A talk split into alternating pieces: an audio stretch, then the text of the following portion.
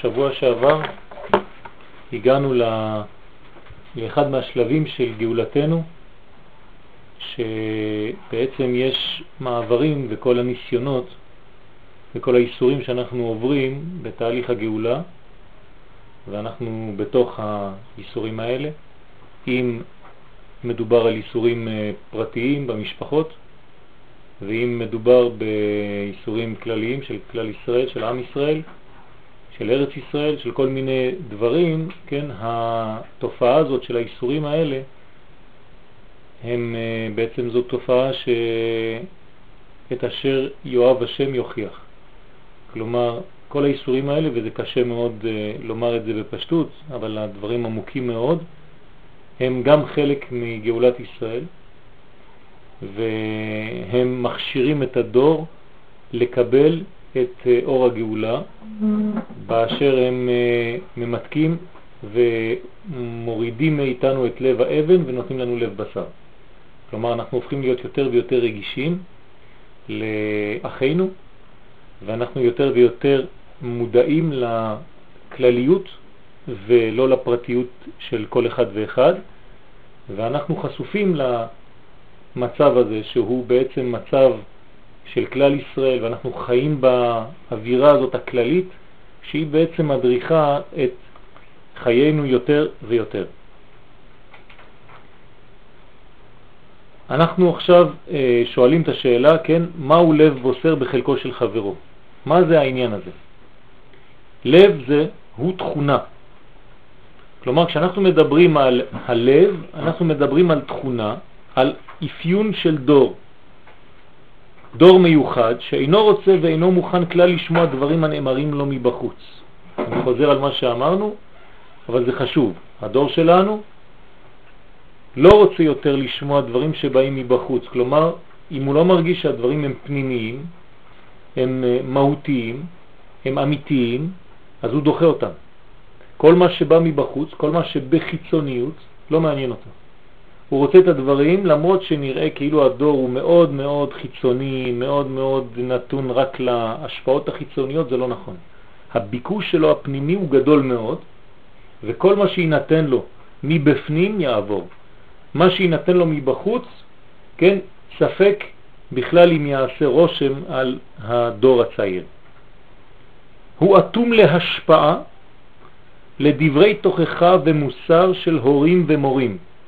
כלומר, הוא לא סובל אה, מוסר, הוא לא סובל תוכחה, הוא מעדיף הוכחה מאשר תוכחה. דרך אגב, אין מצוות תוכחה בתורה, אלא הוכחה. הוכח תוכיח את עמיתך ולא תישא עליו חטא. כלומר, אנחנו צריכים להוכיח את מה שאנחנו אומרים. אי אפשר לזרוק אה, דברים באוויר אידאות באוויר שאין להן אה, אה, מקום, כן, בסיס, ואת זה לא סובלים, כן, הדורות הבאים. אולם לא בגלל קטנותו. כלומר, כל מה שאמרנו עכשיו, שהוא דוחה את כל זה, זה לא בגלל שהוא קטן, שנמאס לו מהכל. אדרבה, דווקא גדלותו.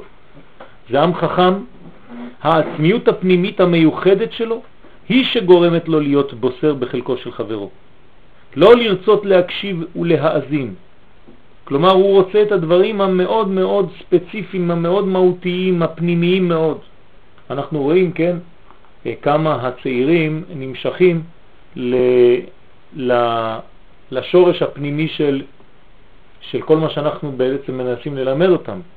כן, אה, אה, לפני כמה זמן עשינו איזה ערב עם כל הצעירים, בגן שם של הכפר, עם גיטרות וזה, ו, ו, ואחר כך היה איזה מין שלב של שאלות ותשובות. כן, כל, כל השאלות של הילדים הצעירים בכפר היו שאלות מאוד מאוד פנימיות. על נשמות, על מה זה עם ישראל, על מה באנו לעשות, דברים מאוד מאוד של שאלות קיום, כן, קיומיות של חיים. וזה מאוד מאפיין את הדור הזה, ולכן צריך להתרגל וללמוד, לתת תשובות. אם אין לנו תשובות לשאלות שכאלה, אנחנו בעצם מחוץ למערכת, אנחנו לא יודעים לענות. אז הם הולכים לכיוונים אחרים, למקורות אחרים, חז ושלום, וזה לפעמים בורות נשברים, כלומר הם הולכים לקבל תשובות ממקומות זרים, בגלל שאנחנו לא יודעים לספק את הסחורה. אז אה, הולך הוא דור זה בשרירות ליבו, ותכונה זו בתחילתה ודאי מביאה נזקים רבים וקלקולים, כי זה לא פשוט לזרוק את הכל, לשבור את הכל. אבל מידת הדין היא חלק מהגאולה. מידת הדין היא חלק מהגאולה. הרב קוק זצ"ל אה, ואני אקרא לכם איזה פשקה קטנה בישראל ותחייתו, פרק אה, י"ד,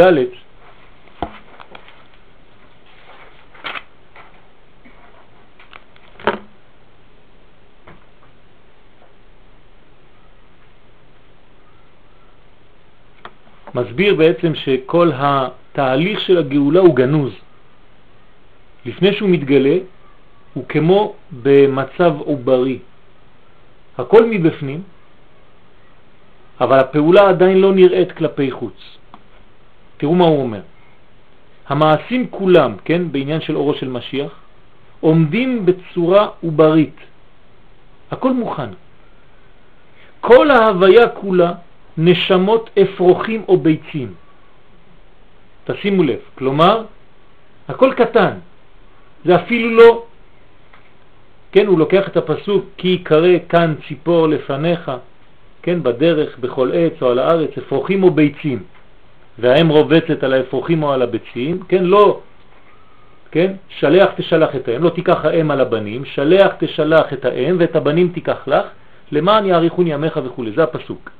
כלומר, יש כאן מצב שהתהליך שלנו דומה, כן, בשלבים שלבים, בהתחלה לביצים, אחר כך לאפרוחים, אחר כך לגוזלים, ואחר כך לציפורים, ואחר כך לנשר, כן, כנשר יאיר קינו ועל גוזליו ירחף, זה תהליך של התפשטות הגאולה, אבל בהתחלה זה מתחיל מביצים.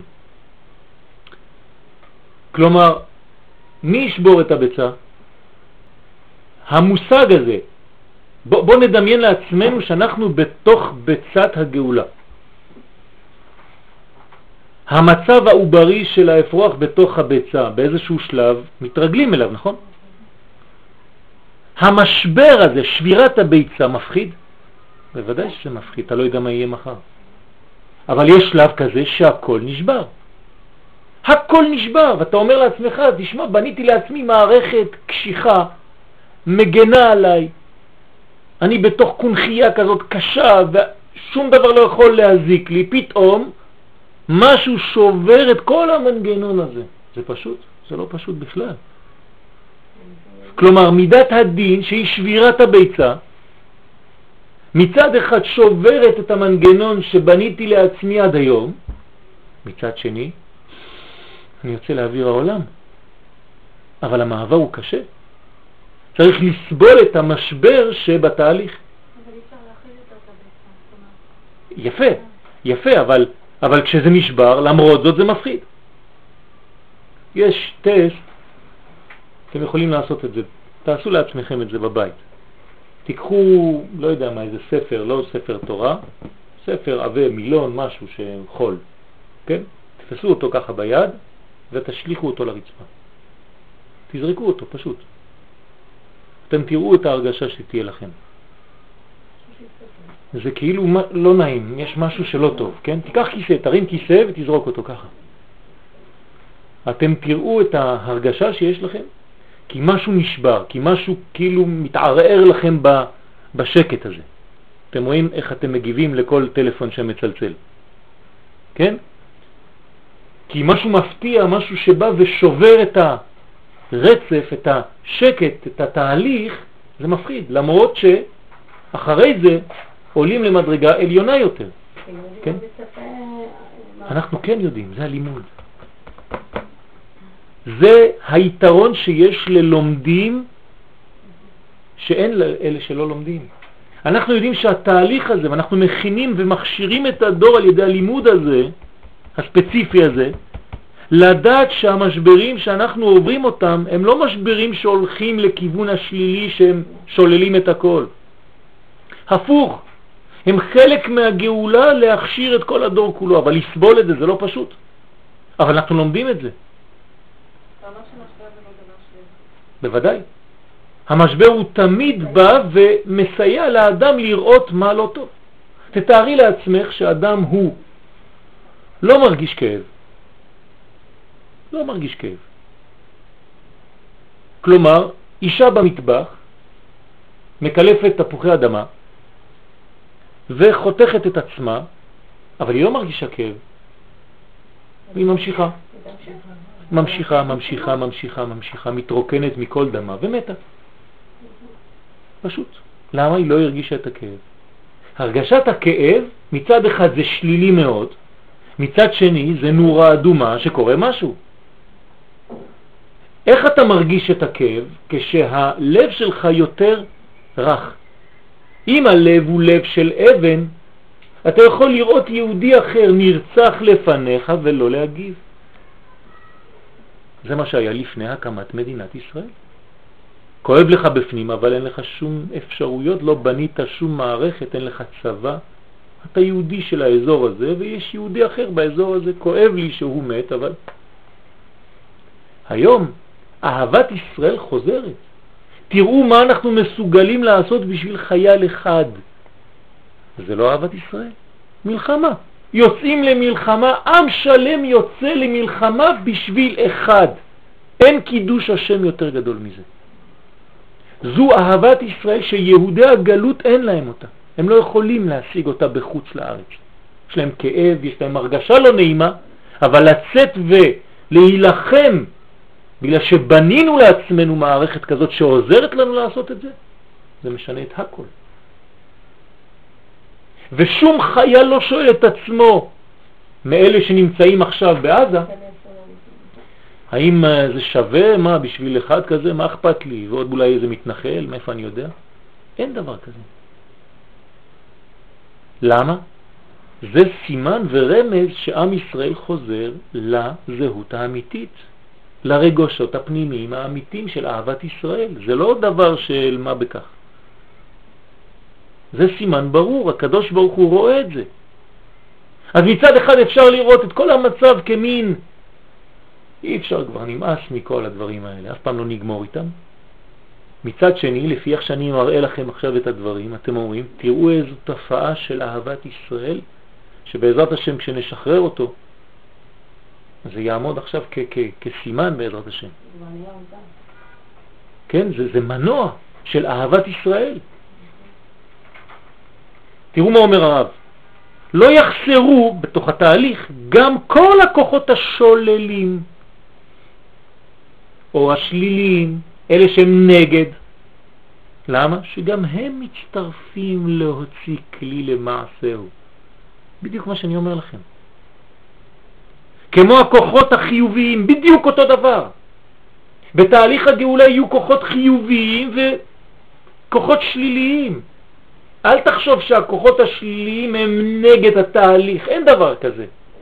הכל הולך לכיוון התהליך הגואל. רק שיש דברים שהולכים בכיוון החיובי, ויש דברים שפועלים מהצד השלילי שהם גם כן עוזרים לשבור את הביצה. בתהליך של הגאולה של עצמו, קודם כל האדם עצמו לעצמו, אבל יש גם, אני חושבת לכל אחד יש תפקיד גם לעם בכלל לעזור או להדריך או להפיץ את המודעות הזאת. כמובן. כדי שיהיה, כמובן. שיהיה יותר התעוררות. את נותנת שיעורים? לא. למה לא? עוד לא. זה מה שעכשיו את אומרת. כלומר, מה שיוצא מפה, מהחדר הזה, צריך להמשיך. זה לא צריך להיסגר אצלך. לא, זה כן. לא, אני אומר את זה לא בשבילך עכשיו, באופן יותר... נכון. כן? מי ששומר שיעור בשבילו, הוא עושה טעות חמורה. אם אנחנו לא מעבירים את הדברים הלאה ופועלים על עם ישראל כמין מערכת גדולה, זה טעות גדולה. אנחנו שוברים, כן, בתוך הפלאפונים שולחים לכם, אל תשבור את המסר, כן? לא לשבור. גם כאן לא לשבור. אחד מהרבנים שלי מאפשר להיכנס לשיעורים שלו אך ורק אם אנחנו מקיימים, עומדים בשלושה תנאים. אחד מהתנאים, אני לא אגיד לכם את שלושתם, לא חשוב, זה ללמד, להמשיך ללמד את מה שאנחנו לומדים שם. אם אתה לא לומד, אל תיכנס לשיעור, לא מעניין אותי שתבוא ותאגור ידע בשביל עצמך. האגואיזם זה האויב הכי גדול שלנו. לא מעניין אותי אנשים שיושבים ו... כלומר, החוכמה הגדולה זה לא ללמד אנשים פשוטים, זה ללמד מורים. שימשיכו ללמד. להכשיר מורים ורבנים. או להכשיר נשים שתמשכנה גם כן את, את כל התהליך הזה. אומר הרב, הרב קוק זצ"ל, והם מצטרפים, אותם כוחות שליליים, אל הכל לעשות את הצביון של המטרה העליונה, שם בעומק ירידתם, כן, אורה חיובית עליונה גנוזה. אתה לא רואה את זה, זה גנוז. בירידה הגדולה הזאת, בקלקול, בהתערערות של כל, בערעור של כל היציבות הזאת, יש כוח גדול מאוד שעולה גנוז. כן? תחת העוני הנורא, עושר עליון גנוז וחי. פה איזה מילים. אל תסתכלו על מה שבחיצוניות נראה לכם כדבר שהוא אבוד. כן? וכן הלאה.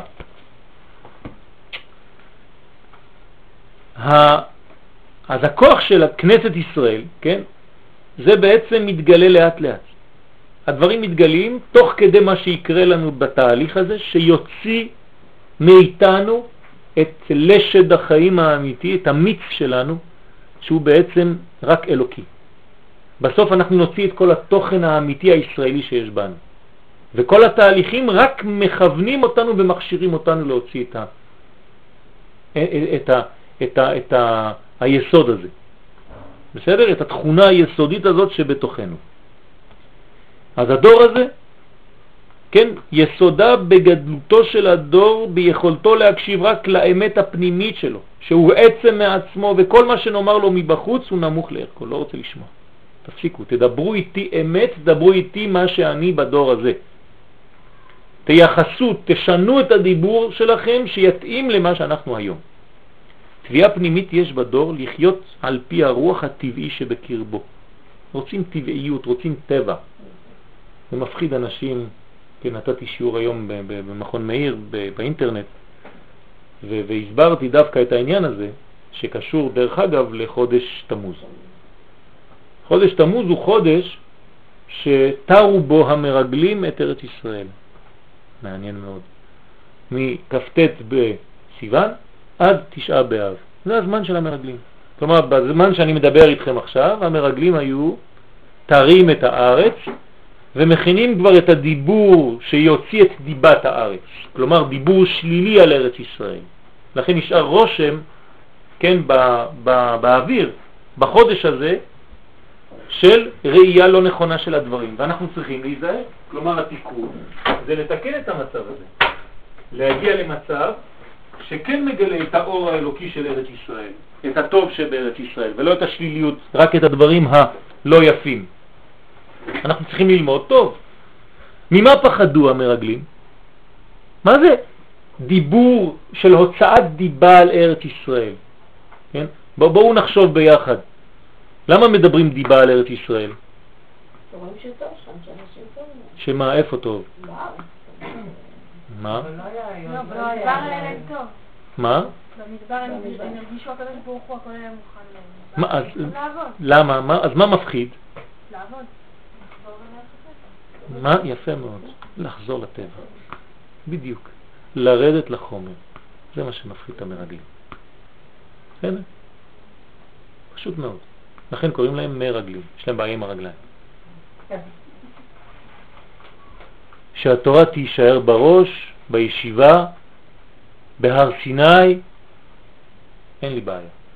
אבל כשהתורה יורדת, והמצווה הראשונה שניתנה לנו כשאנחנו נכנסים לארץ ישראל זה לא לפתוח ישיבה אלא לטעת עצים, זה כבר מפחיד את כולם.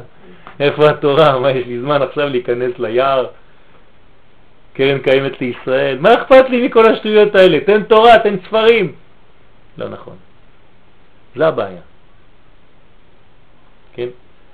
בזמן שכתבתי כמה, כמה מילים בישיבה היום, אז עלה לי רעיון, כן? חידוש בסייעתא דשמיא. כתוב לאמת אין רגליים, לשקר אין רגליים. למה? בגלל זה. למה לשקר אין רגליים? יש לו רק ראש. אתם מבינים? זה השקר הכי גדול, זה שאין לו רגליים.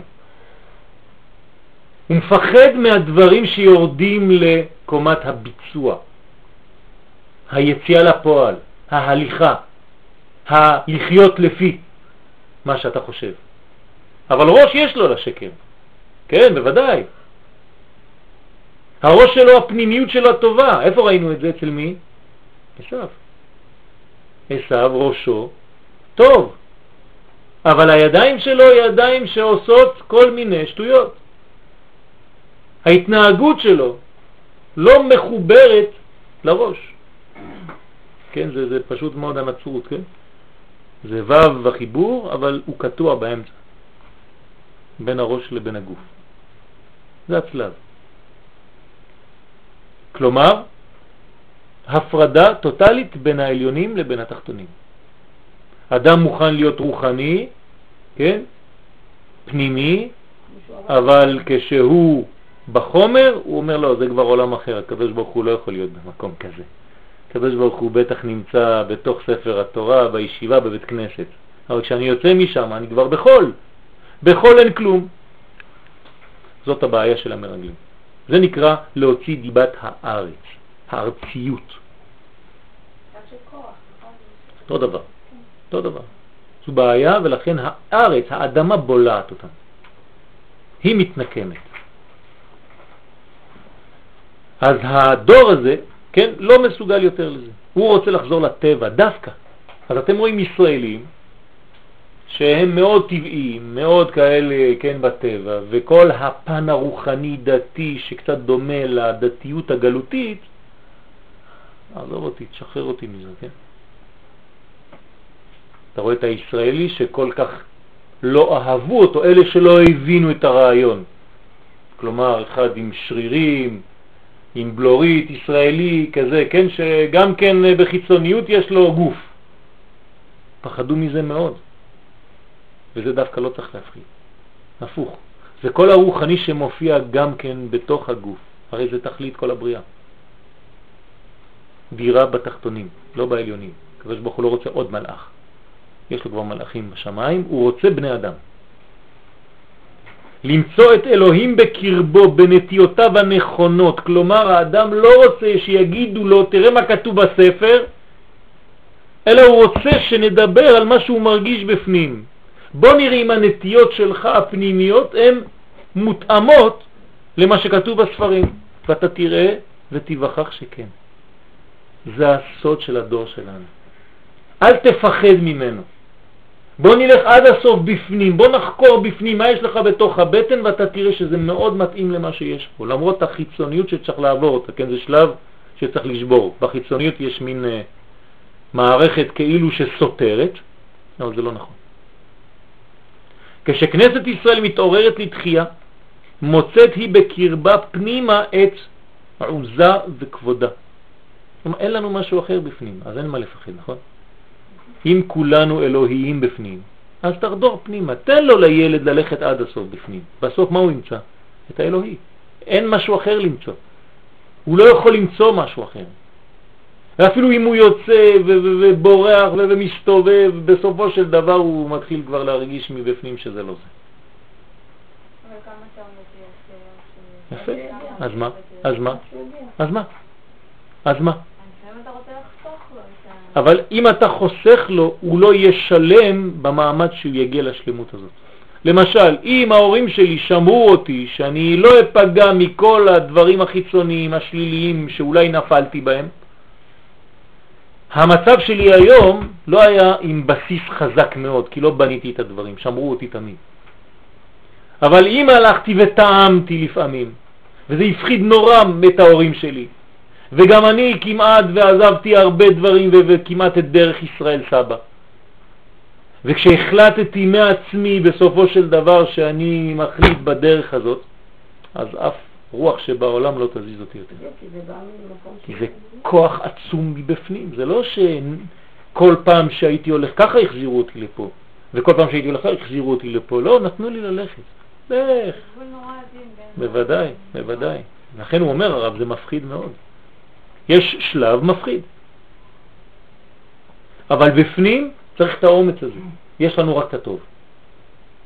וכל הטוב והקודש הרגיל להימצא בהכנעה ומשמעת, כלומר כל השיטות הישנות של משמעת, של הכנעה, של להרביץ לתלמיד, להעמיד אותו בפינה עם אה, קרניים של לא יודע מה, כמו שהיו עושים בחוץ לארץ. הולך הוא ומתנוצץ בעוז הנשמתי של הופעת הגבורה של האומה. כלומר, לא רק שאנחנו מוצאים את הפנימי הזה, אבל הפנימי הזה מהו? אומה. הוא כבר לא אחד.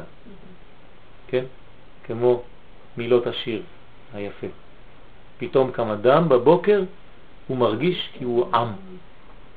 זה מה שאתה מוצא בסוף. אתה לא מרגיש אדם פרטי, אתה מרגיש עם, כי הכבוד הלאומי שלך חוזר, אתה מרגיש שאתה חלק מעם ישראל, וכל הכוח שאתה יונק זו יניקה מאותו כוח של עם, עליון.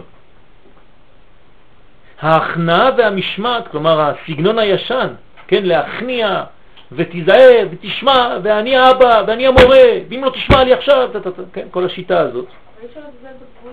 מה? לא ככה, לא ככה. אפשר להציב גבולות בצורה שהיא צורה אמיתית. אם אדם מציב גבולות בצורה כזאת, היום זה כבר לא עובד. אתה צריך לשדר עוצמה פנימית, כוח. אם אתה משדר חולשה, אז אתה צועק. והילד יודע שבגלל שאתה חלש, אז אתה במצב כזה. אם תיזכרו במורים שהכי הפחידו אתכם, זה המורים הכי שקטים. נכנסים ולא מדברים בכלל. אלה שצעקו, אה, כולם זורקים להם כל מיני פפיונים וזה. כל השיעור זה הופך להיות, כן? והוא צועק, מספיק, תדעת. אבל אה, יש איזו בעיה עם הדור הזה, כי הם נחשבים חצופים. הדור אומר, יש לנו בעיה עם ההורים של הדור הזה. לא, כאילו, אני להגיד לכם, אני עובדת עכשיו חדש עם ילדים. כן. הוא אמר, עבדתי, אבל אני חייבת לספר, כי יש איזה ילד, לא נתקן עצמו, אבל הוא מפריע. שאלתי אותו, אתה אוהב לבוא לגן? הוא אמר לי לא. למה? כי אני מרביץ. שאלתי אותו יותר, כמו שאתה אומר, להכיר את הכלי שלי, שמי נמצא. אז הוא, שאלתי למה, הוא אמר ככה, כי אני מרביץ. למה אתה מרביץ? כי לא מקשיבים לי. מי לא מקשיב לך? לא, תעזוב את הגננת שהיא לא מקשיבה. החברים שלי לא מקשיבים לי. פה הבנתי שהילד בעצם הוא נמצא במצוקה שאף אחד לא מקשיב. חסר יחס. נכון. כן. ואז מה הוא עושה? הוא מרביץ בשביל שיתייחסו אליו. אבל אם את צועקת עליו כל היום, כן. מספיק, כן? לא. למה אתה עושה? לך לפינה, זה, זה, זה, עונשים, עונשים, נכון, עונשים. לא פתרת שום דבר. נכון. כלומר, מה מבקש הילד? זה בדיוק מה שכתוב פה, את מה? את הפנימי. את היחס הפנימי, את מה שיש בפנים. תטפלו בנושא האמיתי. אל תשימו לי עכשיו משחה בגלל שיש לי פצע. בשביל משחה אני לא הולך לרופא. תודה רבה, כבוד הרופא, אבל אתה, כן? איפה המקור? למה יוצא לי הפצע הזה? מאיפה זה בא? זה הבעיה, זה אותו דבר היום. צריך להעמיק, ובשביל להעמיק צריך להיות אדם מעמיק, אדם חכם, אדם שבונה מערכת של דעת. ואיפה תלך למצוא את זה? כאן. כלומר, חכמי ישראל הם חכמים של פנימיות, של אלוקיות, שכשהיא יורדת היא מופיעה בעולם. זה לא איזה פרימיטיבים שמדברים על דת. זה מה שמפחיד את האנשים שלא יודעים מה זה יהדות. הם חושבים שאנחנו מדברים על דת, על הלכות של לפני אלפיים שנה שלא מתאימות לדור שלנו בכלל. כי הם לא לומדים את לימוד האמונה, אנחנו לומדים פה רק אמונה. זה לימוד אמונה. להבין את המהלך הפנימי של הדברים, את האומנות, את האומן ואת הנאמן, את האקטיבי ואת מי שמקבל את האומנות הזאת, המאומן על ידי האומן הגדול. אז ההכנעה והמשמעת למה שנקלט מן החוץ נדמה לה כנמוך לעומת העוז והקודש שהיא חשה בעמקי נשמתה. אם אני מצליח לעניין את התלמיד, אני כבר לא צריך לא לצעוק ולכלום. איזה משמעת? המשמעת זה הכבוד, הערכה. חז"ל אומרים לנו משהו ביחס לגברים והנשים. מתי אישה מכבדת את בעלה? כתוב בגמרא כשהוא לומד תורה. מעניין. אם יש לך בעל תלמיד חכם, תכבדי אותו הרבה יותר ממה שאת מכבדת אותו היום. למה? כי הוא פשוט משדר את האלוקי. זה המקצוע שלו, האמיתי, הפנימי. הוא לא בא עם עצבים ולשון הרע על כל העולם כולו, כי זה מה שקורה כשאין. אז יש רק את החיצוני, את הראייה כלפי חוץ. זה עצבן אותי ועוד מעט תראה אני אטפל בו וזה אני אסדר לו את העניינים, מנעל זה וכולם נעליים. אתה לא יכול לחיות בצורה כזאת. למה? אתה אדם סובל, אדם כזה הוא סובל. התיקון שלו זה לימוד. והאישה יש לה גם כן אחריות לשלוח את בעלה ללמוד. בלי עצבים, בלי מלחמה. כן, אבל בצורה שהיא יודעת לעשות את זה בזמנים המתאימים. צריך זמנים מתאימים שהיא יודעת שהגבר הוא במצב שהוא יכול לקבל ולהשחיל את הרעיון. כן, זה חשוב מאוד. זה גם כן חלק ממה צריך לעשות אחרי השיעור. כן? הרי אנחנו לא באים ללמוד תורה פה, זה לא מעניין אותי לתת עוד שיעור, יש לי מלא שיעורים ברוך השם.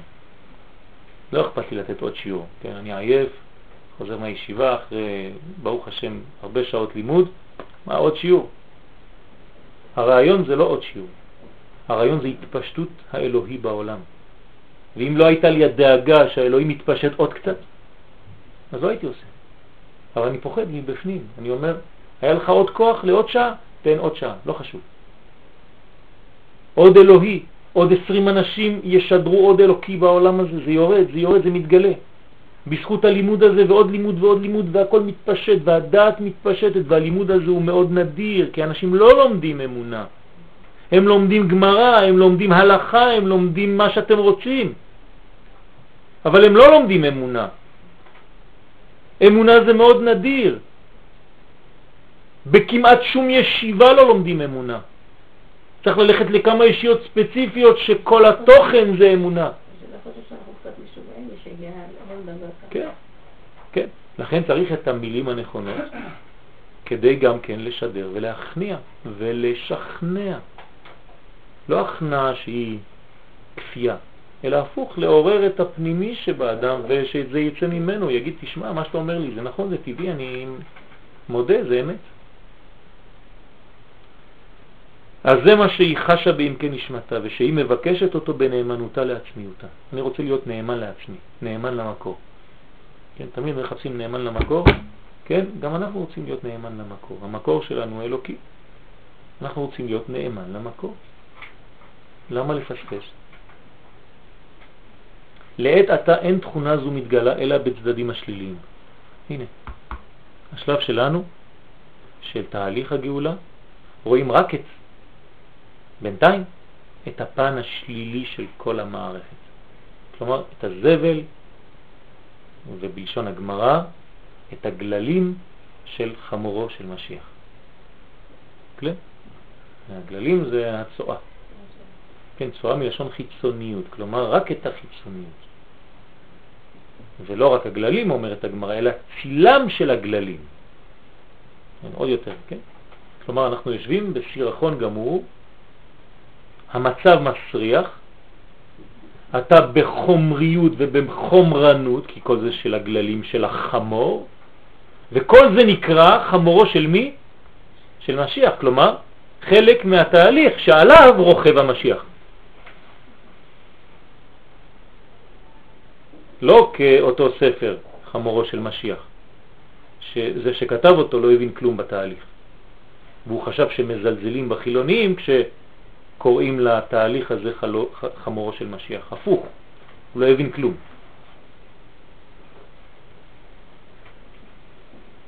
במאיסת התורה, המצוות והמוסר, כל זה מה שקורה היום. מואסים בכל מה שיש, כן, ב, ב, ב, בייצוג של מי שעושה את זה. לא בתורה עצמה, אבל באיך מי שמחזיק במרכאות את התורה, כן משדר אותה. בסדר? זה צריך מאוד מאוד להיזהר, כן, כשהצעירים אומרים לכם אני שונא, אה, כן, אה, שונא את זה, אתה אומר לו אתה שונא את הדוגמה שראית, נכון? אתה לא שונא את זה. בוודאי, בוודאי, בוודאי. לכן אנחנו מאוד מאוד מאוד צריכים להיזהר. איך אני יודע שאני מצליח נגיד? מה, מה המדד שלי? אם, אם, אם אני מוצא חן בעיני הצעירים, והצעירים רוצים להיות כמוני. אם צעיר אומר לי אני רוצה להיות יואל כשאני אהיה גדול, כמו אחד כמו יואל, זאת אומרת שאני משדר אלוקיות בצורה נכונה. אבל אם הוא אומר לי, אתה רואה, זה, זה מגעיל אותי היואל הזה, וואי וואי וואי. אז מה עשיתי? טעיתי. במדינה שלנו אני רואה את זה שזה כאילו, זה, הדת היא באה באיזושהי כפייה. אם אתה לא אה, חובש כיפה או... עכשיו את לומדת את זה. בגלל זה עכשיו זה משנה את המערכת. בגלל זה אני אומר שחשוב מאוד ללמוד את הדברים לפי הדור שלנו. כן? לא לפי הכיפה וכיסוי הראש, אלא לפי הדור שלנו. כמובן שבסופו של דבר התוצאה היא כיסוי ראש וכיפה, כי, אבל לא בגלל שאמרו לך, לא בגלל שזה ככה מבחוץ, כן? בזה מתחילים. הפוך. כן? אתה מגיע לתוצאה הזאת לבד, מתוך רצון ומתוך הבנה, ואפילו אם אתה לא מבין אתה מרגיש. כן? אלה שעלו לארץ לא עלו בשביל איזה תוכן רוחני, נכון? אבל הם הרגישו. יותר מאלה שהיה להם לכאורה תוכן רוחני שלא הרגישו, מעניין. אלה שלמדו תורה, כן, פחות הרגישו מאלה שפחות למדו תורה. איך אתם מבינים את זה? למה החילונים הם דווקא אלה שהקימו את מדינת ישראל במערכת הגדולה, למרות שהיו כמה דתיים? בגלל שהם היו נאמנים יותר לפנימיות שלהם, לא רק דברים שלומדים מבחוץ. אלה שלמדו את פנימיות התורה, כמו הגאון מווילנה, והגדולים, הם כן עלו, הם כן רצו, הם כן בנו מערכת, הבעל שם טוב וכולם, לפני העלייה הזאת. כלומר, הפנימיות, התוכן הפנימי של התורה, שמראה את הדברים לא רק לפי החיצוניות, הלימוד הזה כן דוחף את אלה שהם אומרים שהם מאמינים, כי הם באמת אנשים מאמינים. כלומר צריך להיזהר מאוד מאיזה סוג של תורת הניזון. תורה שאומרת לך שהעיקר הוא להיות בהר סיני, או זאת שאומרת לך, לא, לא, לא, לא הבנת כלום, כנס לארץ ישראל. אבל אני אאבד את התורה שלי, אני עלול ליפול, כן? אל תעשה חשבונות כאלה. תן לקדוש ברוך הוא את החשבונות, אתה לא מבין את התהליכים. תמיד צריך לרוץ אחרי תנ"ך. לא יודע למה, זה מין תופעה כזאת. יש לי תנ"ך פה? לא. לא, איפה תנ"ך? מאיפה הוא?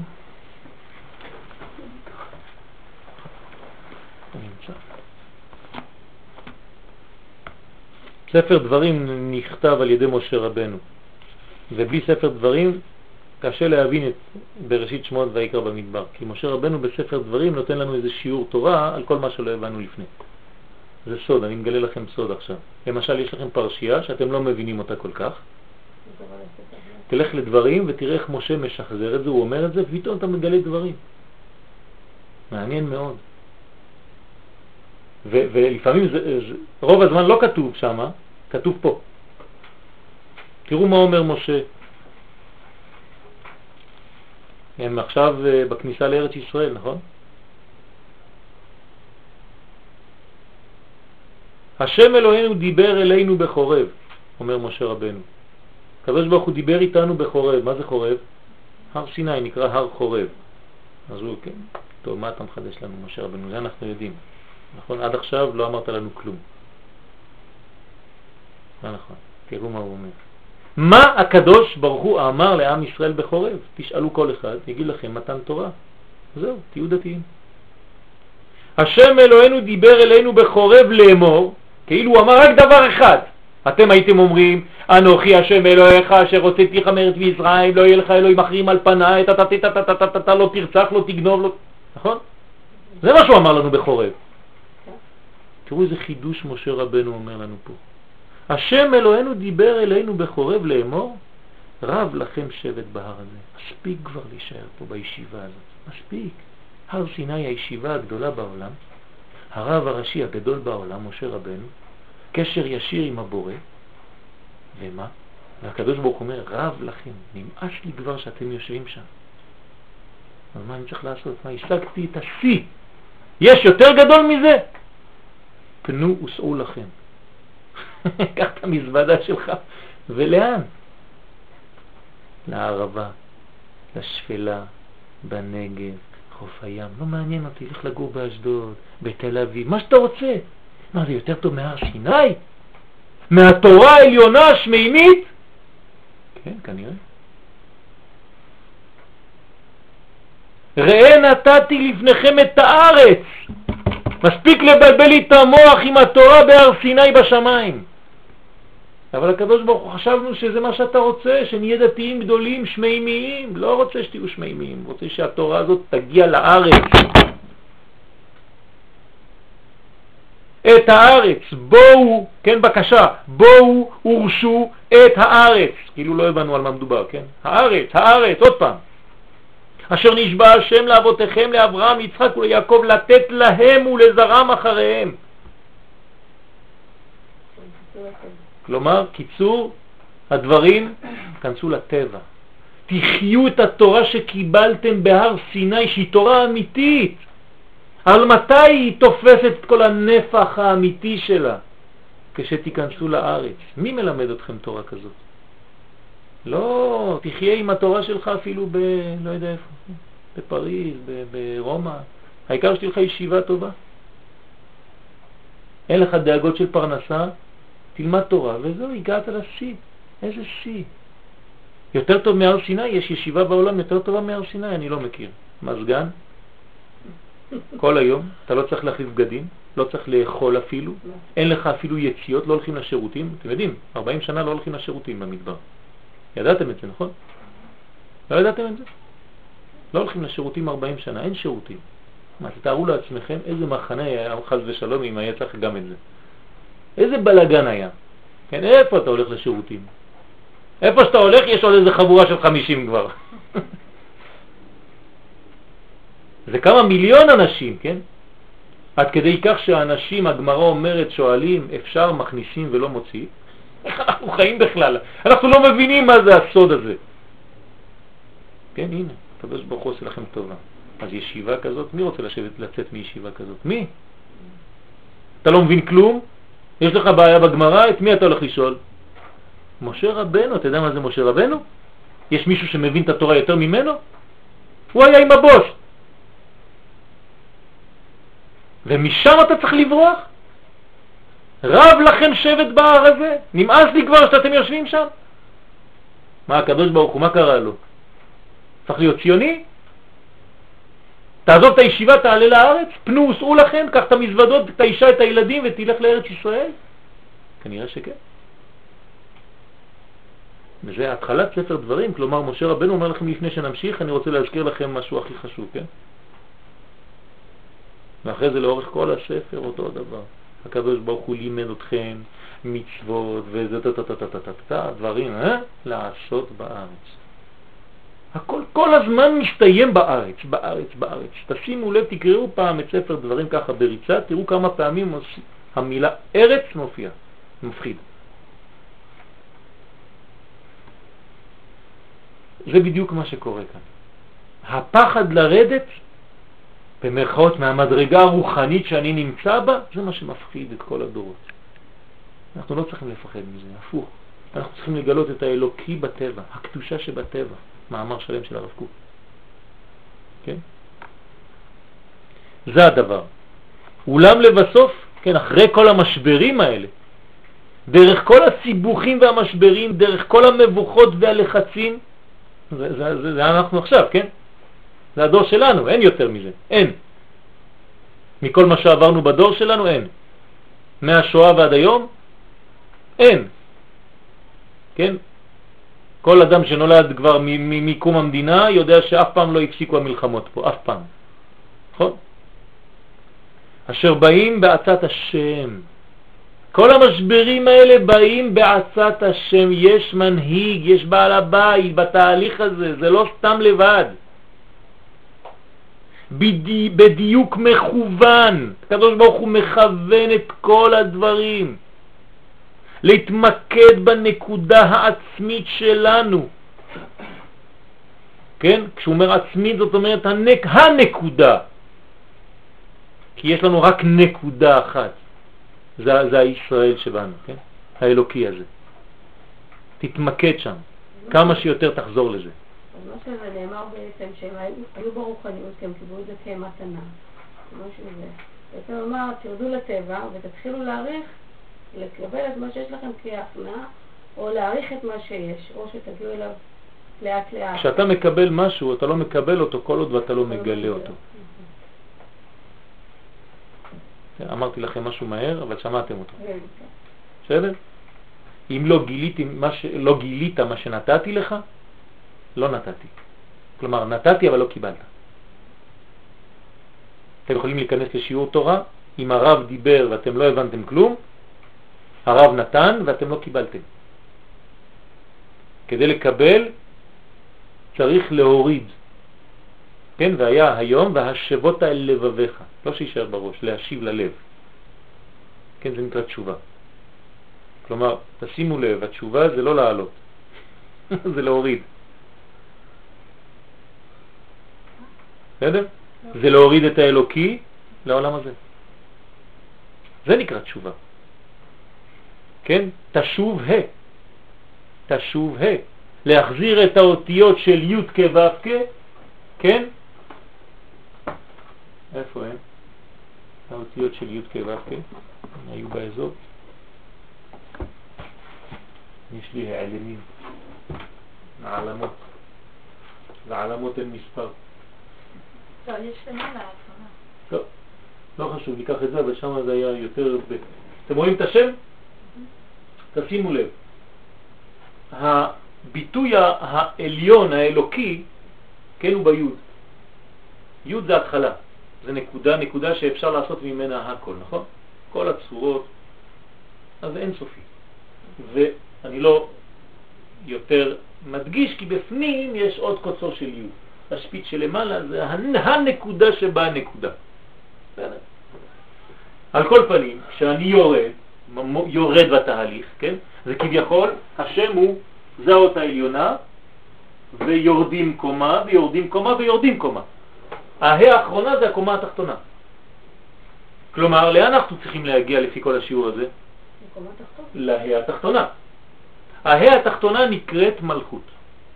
כלומר, גילוי של כל מה שהיה לפני. כל עוד וזה לא הגיע לשם, לא עשית כלום.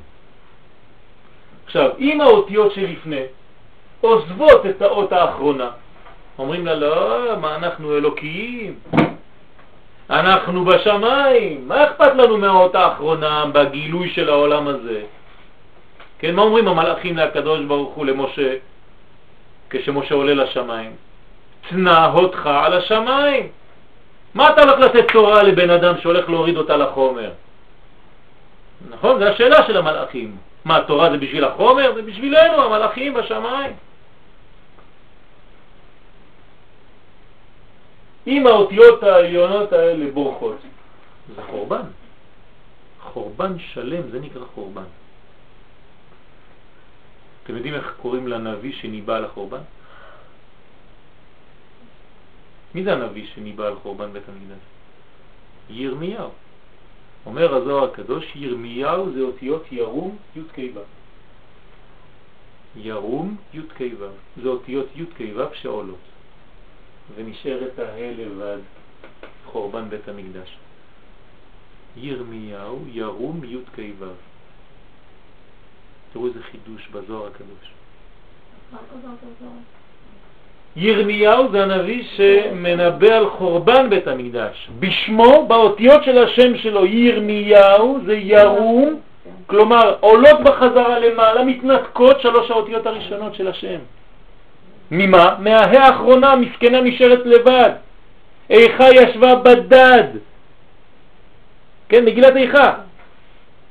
העיר, ירושלים. מי זה נביא הגאולה? ישעיהו. אומר הזוהר הקדוש אותיות יושיע י' כלומר י' כ' חוזרות. הבינו שלברוח מהמלכות, מהחומר, זו טעות. כשחוזרות האותיות לחומר, ביום ההוא יהיה השם אחד ושמו אחד. אנחנו אומרים דברים ואנחנו לא שומעים מה אנחנו אומרים, הכל כתוב. ברגע שהדברים נפרדים, אז אין השם אחד ושמו אחד, אתה שקרן. הרי אתה פוחד לעלות לארץ ישראל ולחיות פה. אתה זרוק שם באיזה סמטה באירופה. אתה לומד תורה כמו, לא יודע מה, כן, במצב גלותי, אתה פוחד לרדת, תראה את עצמך, אתה דומה לאחד כזה רזה שאין לו אפילו כוח של כלום, לא מסוגל להתמודד, להגן על עמך ישראל.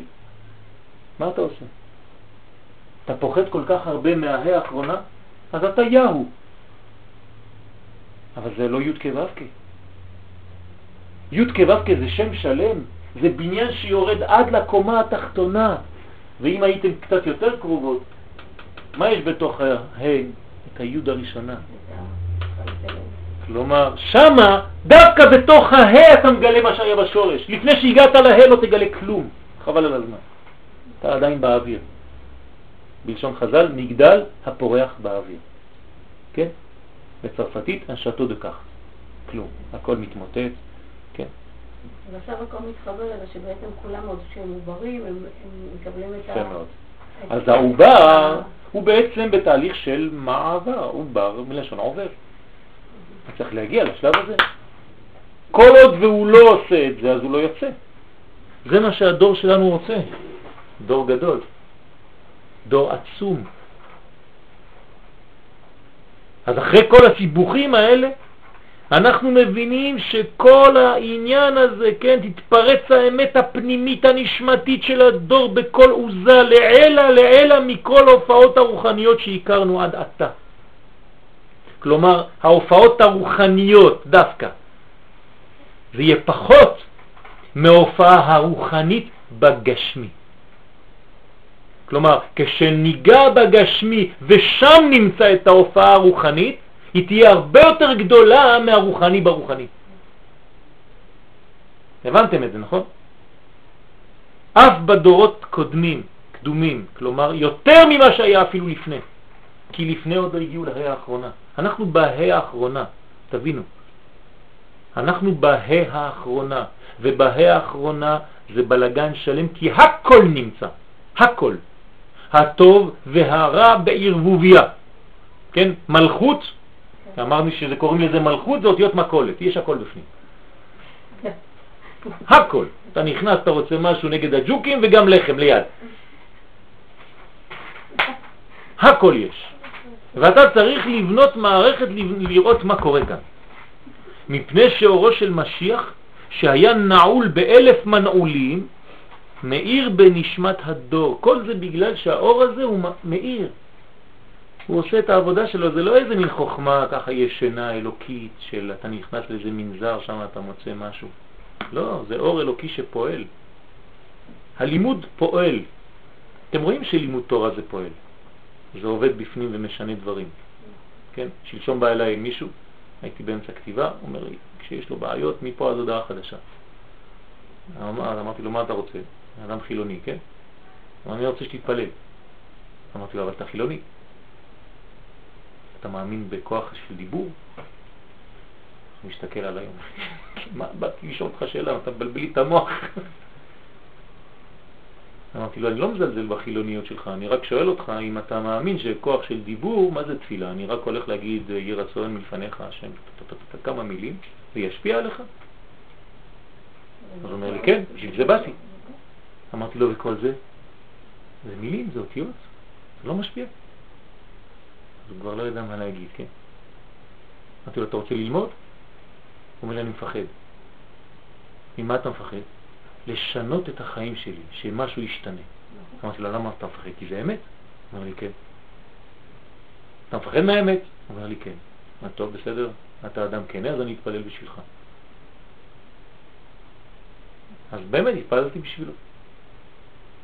היום ראיתי אותו, אמרתי לו, איך המצב? הוא אומר לי, ברוך השם, הכל בסדר. מה, מה עשיתי? דיבור? אדם חולה, אדם חולה, יש לו מחלה, זה פיזית, הולך לרופא.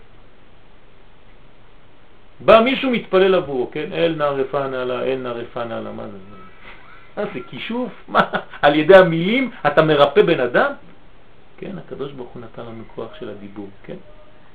בוודאי. למה? כל זה כדי להזכיר לכם שהדיבור פועל. הוא עובד, הדיבור שעכשיו אני מדבר זה עובד, זה משנה דברים במציאות של החיים שלכם. ולכן יש אנשים שפוחדים באמת. תשמע, אז, אז אני מרגיש שאני משתנה. או הבעל אומר, תשמע, מאז שאת הולכת לשיעורים, אני כבר אה, מרגיש שיש שינוי, ו... ו, ו... אל תגזימי, עד כאן, כן, אה, צריך להתמודד עם זה, זה אחריות. או שאתה פוחד, או שאתה הולך על הדברים, כי אתה אמיתי. לפעמים הפחד הוא גם לגבי שלום המשפחה או משהו כזה. יפה מאוד, נכון. אחד לא שאל אותי, אה, נכון, אחד שאל אותי, מותר לי לאכול טרף? אמרתי לו, למה? הוא אומר לי, בשביל כיבוד אב אמרתי לו, לא, זה לא עובד. בשביל כיבוד אב אסור לאכול בשר טרף, כדי לא לפגוע באימא או באבא. למה? כי גם אבא ואימא שלך הם מחויבים במצווה הזאת. אז אין דבר כזה בשביל שלום בית לא ללמוד. אבל מה כן? בצורה חכמה. בבניין, באיזון, בשקט, באהבה גדולה. כלומר, אם את חוזרת לבעלך אחרי הלימוד, ואת קופצת עליו, מנשקת אותו, וזה אומר, בוא נשלח אותך עוד פעם. כן? עוד שיעור. אבל אם את חוזרת, אומרת לו, אה, אל תעשי ככה, למדתי היום, אתה חוזר משיעור כאילו איזה בומבה כזאת, אתה לא יודע כלום, למה אתה לא עושה, ולמה אתה... לא עשית כלום, עוד פעם חוזרים לכפייה. הוא גם חלק מהדור הצעיר שלא רוצה שיקפו עליו מבחוץ. צריך חוכמה גדולה, חוכמת נשים בנתה ביתה, ואיוולת בידיה תהרסנו. אתם יכולים או להרוס את הבית שלכם או לבנות אותו. מה שאמרת, הדיבור משנה. בוודאי. בוודאי, צריך להיזהר מאוד. חשבתי עכשיו, משה רבנו, הייתה לו בעיה בדיבור, נכון? היה מגמגם. כן. נכון. הוא לא. נכון, בגלל זה חלק מזה, זה רמז, כן, בוודאי. אומר לו הקדוש ברוך הוא, אתה תהיה לו לאלוהים, לאהרון, והוא יהיה לך לפה. מה זה הוא יהיה לך לפה? כאילו אתה הולך עם מישהו ואומר זה הפה שלי. ככה אומר לו הקדוש ברוך הוא. אני הראש והוא הפה. מעניין. שילוב טוב. זה מה שכתוב. אנחנו נציג פה, כן, רק ברעיון הכללי, כן, מחשבתם של ישראל שקדמה לכל שהיא הולכת ומאירה בדורות האלו. כלומר, אנחנו מגיעים לזמן מיוחד בדור שלנו, אשרנו שאנחנו חיים בדור הזה. אבל זה גם קשה. כתוב, כתוב בזוהר הקדוש, אוי למי שיהיה באותו דור, ואשרי מי שיהיה באותו דור. באותו פסוק. תלוי באיזה מצב אתה תהיה באותו זמן. ומי שלומד, ברוך השם, אתם לא יודעים איזה ברכה זו, ללמוד את התהליכים שאנחנו עכשיו לומדים אותם. ככל שיותר לומד, אתה רואה את הצביעות של הדברים. בוודאי, כי אתה מגלה יותר את האמת. כן. זה, זה החשוף, אז אתה סובל יותר. עם הרבה דעת, עם הרבה מכאור. כן. אבל מצד שני... בסדר, אז לא צריך לשבור אותם. לאט לאט. הם לומדים את התורה. כן. התורה, שורש התורה זה אמונה, כן? זה גם תורה. כן, לא, לא, ברור. לא, כי אחד נכנס לסמינר פעם, אומר, מתי לומדים תורה? כן, אחרי יומיים של לימוד. כן? כי סדר האמונה זה חשוב מאוד, זה נקרא סדר אמונה. בעזרת השם פעם הבאה נמשיך. תודה רבה.